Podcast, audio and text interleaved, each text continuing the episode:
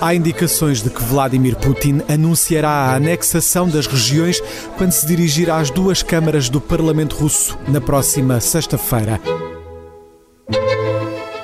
Viva! Está com o Expresso da Manhã. Eu sou o Paulo Baldaia.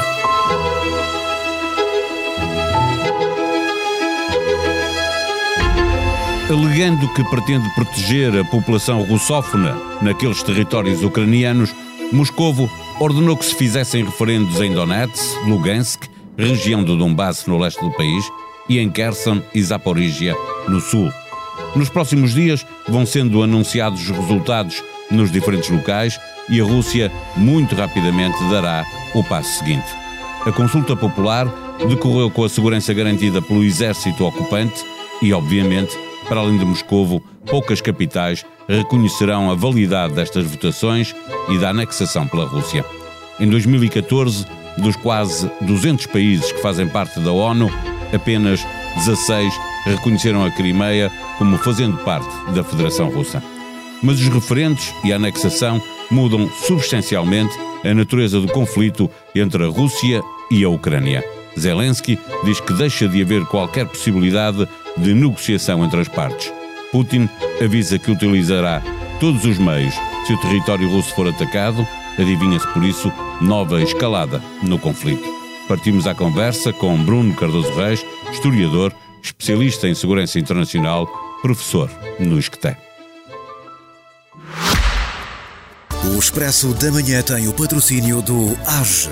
Abra uma conta AGE Júnior e ganhe uma tela Dreambooks personalizada.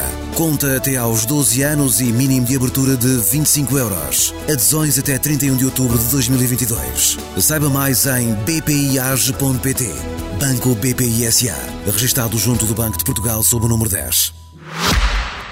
Viva professor Bruno Cardoso Reis. Estes referendos no Donbass e em duas regiões no sul da Ucrânia, eh, eh, mais a anexação que seguirá por parte da Rússia, têm potencial para ter o mesmo efeito que o referendo e anexação da Crimeia em 2014? Eu penso que aqui o, o modus operandi, uh, até os calendários, enfim, teremos de ver se isso realmente se confirma, mas de facto na sequência desse referendo na Crimeia, ao fim de poucos dias, realmente foi validada, digamos assim, legalizada a anexação. Portanto, é previsível que isso venha a acontecer. E, portanto, aí realmente o objetivo é, é o mesmo, uh, ou seja, no fundo, garantir aqui uma, um, uma ideia de legitimação da ocupação russa e também uh, uma, deixar publicamente claro que, isso, que, que, há aqui uma vontade, digamos assim, inabalável de, de manter estes territórios como territórios uh, russos.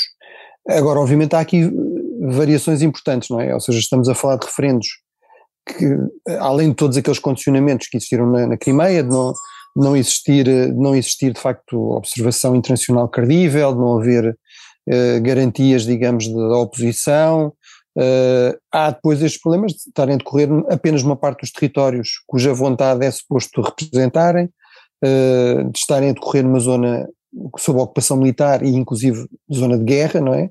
Ativa, portanto esses aspectos são diferentes, mas do ponto de vista, digamos assim, da intenção de Moscou da intenção do Kremlin parece-me que são realmente muito semelhantes. Já vamos à, à parte eh, eh, da influência que pode ter na própria guerra eh, estes referendos e a anexação. Em 2014, quando a Assembleia Geral das Nações Unidas aprovou uma resolução defendendo a integridade territorial da Ucrânia, apenas 16 países votaram ao lado da Rússia, nenhum deles com peso político significativo, mas a China absteve-se pode voltar a fazê-lo ou que devemos esperar de Pequim eh, tem outra importância aqui também, porque há uma guerra, não é?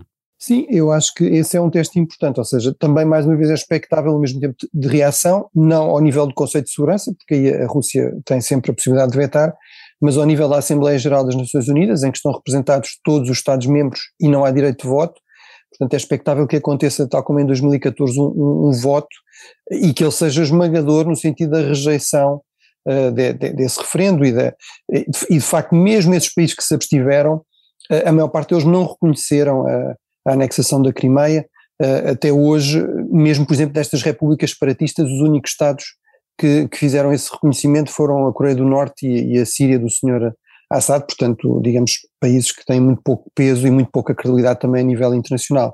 Mas esse é um aspecto importante no, no sentido de tentar uh, passar aqui uma mensagem clara do lado, digamos, da comunidade internacional, que realmente estes referendos não são válidos, que eles não alteram nada em termos da lei internacional sobre o estatuto destes territórios. Aliás, a lei internacional, nomeadamente as convenções de Genebra, que, que são as que regem o direito da guerra de 1949, são muito claras a dizer que uh, um território ocupado ou um território invadido, o seu estatuto não pode ser alterado de forma unilateral para potência invasora, de nenhuma forma, seja qual for, e inclusive referem expressamente a anexação não altera nenhum dos, nenhum dos aspectos da lei internacional que limitam, nomeadamente, aquilo que um poder ocupante pode fazer ou, ou que limitam, digamos, esta, eh, que, que, levam à rejeição desta ideia do direito de conquista, que realmente era uma coisa que existia uh, historicamente, mas que a partir de 1945, a partir da Carta das Nações Unidas, a partir da rejeição da, da guerra de agressão, uh, como um instrumento normal da ação dos Estados, a partir passou a ser algo que é ilegal e que é ilegítimo. É, é, é, evidente que estes referentes são ilegais, mas eles terão consequências na própria guerra. A Ucrânia, que vinha recuperando uh, território, uh, aliás, numa contraofensiva que acabou por pressionar a Rússia a avançar mais rapidamente com, com estes uh, referentes, a Ucrânia perde espaço de manobra militar com medo ou para evitar uma escalada por parte da Rússia? Bem, eu acho que este, estes referentes, realmente, do ponto de vista da legitimidade e da, da legalidade, têm valor zero. Agora, são politicamente relevantes, são, são, são relevantes também do ponto de vista da, da, dinâmica do conflito. Eu acho que correspondem, no curto prazo, a uma necessidade de Putin recuperar aqui a iniciativa, uh, nomeadamente em termos políticos, uh, dar alguma resposta às críticas cada vez maiores dos setores ultranacionalistas, dos setores mais belicistas, que apesar de tudo são um setor importante e que continuam a apoiá-lo, mas que eram cada vez mais críticos, são também muito importantes para dar aqui uma mensagem, digamos, de, de conforto e de, e de confiança às elites, eh, àqueles elementos que têm colaborado com, com, com a Rússia eh, no, no, interior da Ucrânia, ou seja, nós sabemos que de facto há uma parte da população desta zona do leste que se identifica mais com a Rússia do que com a Ucrânia, eh, e portanto, e sabemos que sobretudo ao nível das elites realmente há quem tenha colaborado, desde logo nestas duas repúblicas que se, auto, que se autoproclamaram como repúblicas independentes, separatistas, e mesmo nestes outros territórios de, de Zaporizhia e de Kherson, mas portanto havia sinais perante uh, o crescente sucesso militar ucraniano de que havia uma certa debandada uh, destes colaboracionistas uh, e, portanto, era importante dar este sinal de um compromisso, digamos assim, definitivo, do, pelo menos do, do, regime de Putin, com, com manter estes territórios na, na, esfera, na esfera russa. Eu acho que um, um, terceiro sinal muito importante é que, de facto, isto retira completamente margem de manobra para, para negociações, não é? Portanto, uma coisa é a Rússia negociar territórios que não são russos e que estão, que estão sob ocupação militar, como parte de um acordo com a Ucrânia e com os países ocidentais. Agora, se a Rússia, se o regime russo sinaliza, não, isto é território russo, de facto será muito, politicamente muito mais complicado uh, avançar-se com o processo negocial e, portanto, desse ponto de vista, eu também acho que estes referentes tornam muito menos, ainda muito menos provável, uh, de facto, negociações, o fim de um conflito que vá para além do congelamento do conflito, ou seja, que seja realmente uma verdadeira eh, uma verdadeira paz. Em termos de, do impacto para a Ucrânia, eu acho que isso aí teremos de ver. Eu acho que aí talvez o aspecto mais significativo potencialmente é que a par deste anúncio e da houve também um anúncio de mobilização eh, supostamente parcial, mas enfim com limites difíceis de definir, e inclusive houve no mesmo discurso de Putin, eh, em que anunciou também os referentes, esta, digamos, o sinalizar que a Rússia é uma potência nuclear e que poderia estar disposta a utilizar todo o tipo de armas.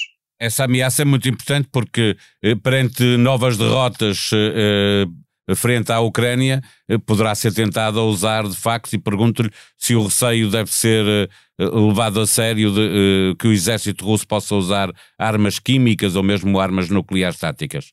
Eu, desde o início deste conflito, tenho chamado a atenção que realmente é, temos de ser muito cuidadosos com as previsões. Os conflitos não têm uma dinâmica linear, fácil de prever. O inimigo tem sempre aqui um voto uh, aqueles que estão a ganhar no momento podem a seguir eh, ficar em desvantagem, e a Rússia realmente tem, tem revelado enormes fragilidades, nomeadamente as suas forças armadas, mas não deixa de ser um país enorme, uh, com uma grande população, e, e, de ser a maior potência nuclear do mundo. E, portanto, um, um, receio que eu sempre tive e uma dificuldade que eu aqui sempre sublinhei é que, de facto, as potências ocidentais tinham este problema e esta desvantagem de partida, que é, precisavam de fazer pagar um preço elevado à Rússia por esta invasão, porque senão podia-se cair numa normalização, digamos, do direito de conquista, do regresso da guerra como um instrumento normal dos Estados e, portanto, isso seria terrível para, para a estabilidade da ordem internacional, para, enfim, para, para a paz a nível global. Por outro lado, na medida em que tivessem sucesso nesse esforço, mesmo com grande contenção, mesmo que não envolvendo diretamente tropas ocidentais, mesmo que pondo limites ao, ao tipo de armamento que era fornecido, na medida em que a Ucrânia tivesse sucesso, se o, se o regime de Putin se sentisse ameaçado, realmente poderia partir para escaladas perigosas. E eu acho que isso é realmente o que estamos a, agora a assistir. Eu acho que é impossível, é irresponsável alguém dizer que tem a certeza de até onde é que Putin irá que isso não irá acontecer. Deixe-me perguntar se ainda assim Putin regressou uh, esta semana à narrativa de que tudo se trata de uma operação especial uh, para resgatar as populações russófonas. Isso pode significar que os países vizinhos devem voltar a temer uh, uma operação de Moscou onde exista uma maioria de população russófona? Ou estes meses de guerra e as dificuldades que referia e que a Rússia encontrou são um forte dissuasor nesta, nesta altura? Esse é, é, um problema realmente que remete para toda esta questão, que é, se há este risco de escalada, porque é que não se tenta de facto aqui negociar uma paz? Mas um dos riscos é que, no fundo, a lição que Putin tire seja a mesma que tirou da Crimeia, que é, pagou aqui um preço, um preço relativamente elevado, mas eventualmente até terá valido a pena, conseguiu algum território.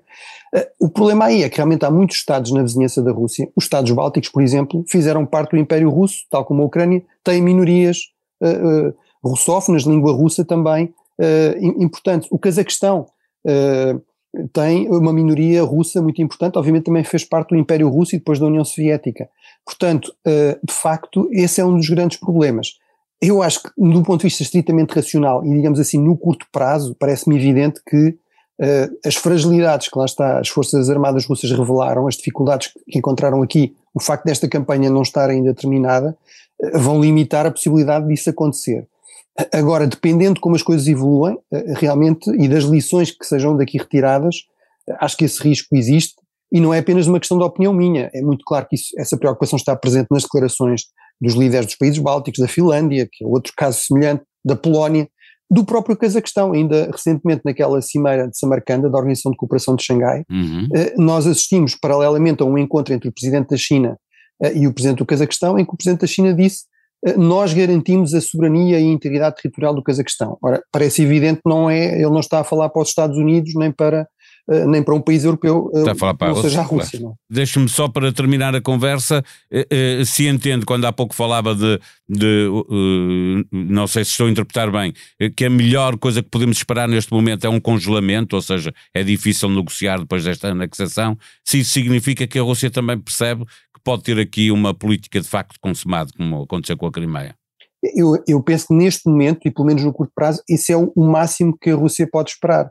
Porque mesmo esta questão da mobilização, uh, enfim, com limites mal definidos, mas uh, a verdade é que é evidente que a Rússia não tem condições para treinar devidamente este, estas centenas de milhares de soldados que potencialmente está a convocar, portanto, no máximo, eles poderão ser úteis aqui para tentar preencher uh, baixas para tentar, no fundo, saturar o terreno, para tentar dificultar o mais possível a progressão ucraniana, confiando também que o próprio, o próprio clima, a ideia de que as chuvas do outono e depois o inverno dificultam sempre operações de grande escala nesta região, por regra, uh, portanto, confiando que isso vai ajudar aqui a congelar a situação. Portanto, eu acho que para já, no curto prazo, parece-me ser esse o objetivo uh, máximo da, da, Rússia. Agora, de facto, não sabemos qual será a dinâmica, por exemplo, a seguir, não é? No, no próximo ano, quando, chegarem, quando chegar o verão, uh, qual será a avaliação que terá sido feita. Mas eu acho que para já, sim, eu apontaria nesse sentido que o grande objetivo de Putin é realmente travar aqui as ofensivas ucranianas, retirar a iniciativa militar à Ucrânia e tentar manter o máximo possível de território, uh,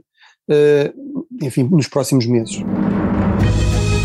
Empresas do marido da Ministra da Coesão receberam fundos comunitários. A Procuradoria-Geral da República diz que é legal, mas critica a obscuridade da lei. A notícia, avançada pelo Observador, criou uma outra polémica no Parlamento, com uma deputada do PS a pedir que fosse apagada a gravação de um deputado da oposição a criticar Ana Brunhosa e a sugerir que se demitisse. Toda a história em expresso.pt.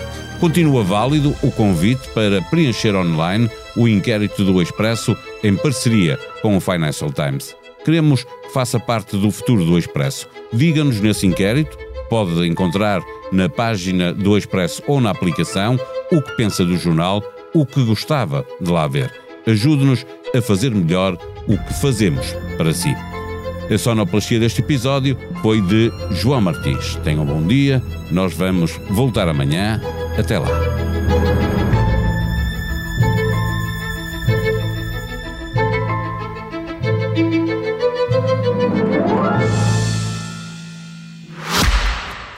O Expresso da Manhã tem o patrocínio do AGE.